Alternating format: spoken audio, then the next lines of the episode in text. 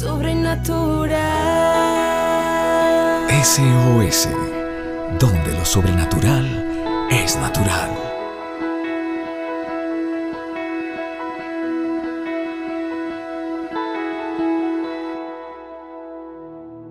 Familia, quisiera saludarles y seguir desarrollando esta semana de guerra espiritual. Esta semana la he dedicado a enseñar de cómo pelear estas batallas espirituales. El apóstol Pablo dijo, he peleado, he peleado la buena batalla de la fe. Y algunas de los, algunos de los principios que van a funcionar en esta guerra espiritual. He enseñado algunos, pero quisiera decirte lo poderoso que es cuando tú te pones de acuerdo. El poder del acuerdo. Mateo 18, 19 dice, otra vez digo que si dos de vosotros se ponen de acuerdo en algo acá en la tierra sobre cualquier cosa, cualquier cosa le será hecha por mi Padre que está en los cielos. Ahí es donde entra la intercesión. Esa es la función. Y en la iglesia tenemos un equipo de intercesión. Y yo les animo para que si tienen una batalla en este momento, te pongas de acuerdo con el equipo de intercesión. O que te pongas de acuerdo con tu cónyuge o que te pongas de acuerdo con alguien de la fe. Porque si dos se ponen de acuerdo sobre cualquier cosa, cualquier cosa será hecha cuando tú te pones de acuerdo. En Hechos 2, uno dice que cuando llegó el día de Pentecostés estaban todos unánimes, unánimes, juntos.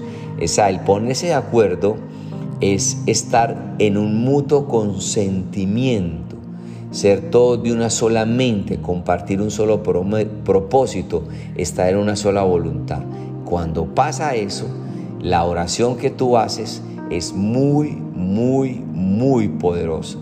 Así que te animo para que te pongas de acuerdo en acerca de cualquier batalla que estés librando. No pelees las batallas solos.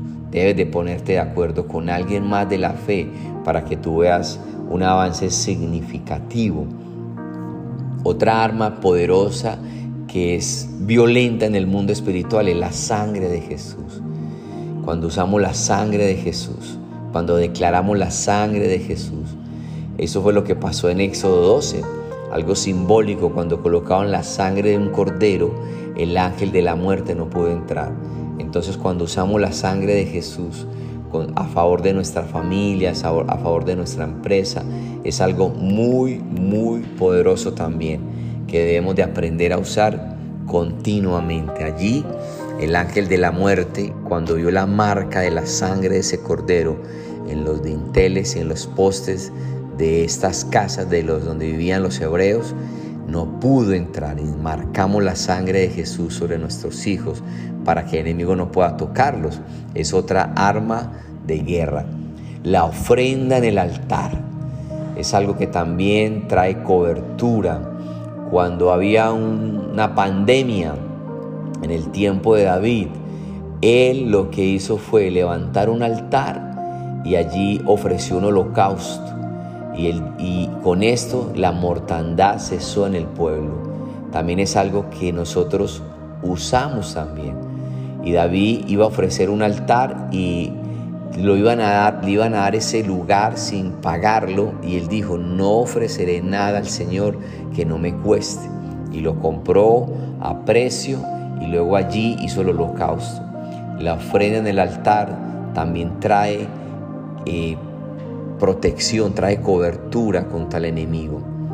Y lo último que quisiera enseñarte hoy de varias armas de guerra espiritual es la alabanza y la adoración, familia. Qué poderoso es esto cuando levantamos nuestra voz.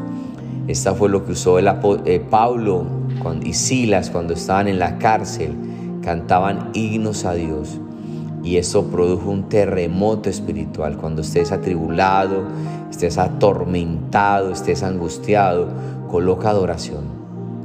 Ambienta y cambia la atmósfera de tu casa en adoración y empieza a activar esta arma de guerra que es la alabanza y la adoración.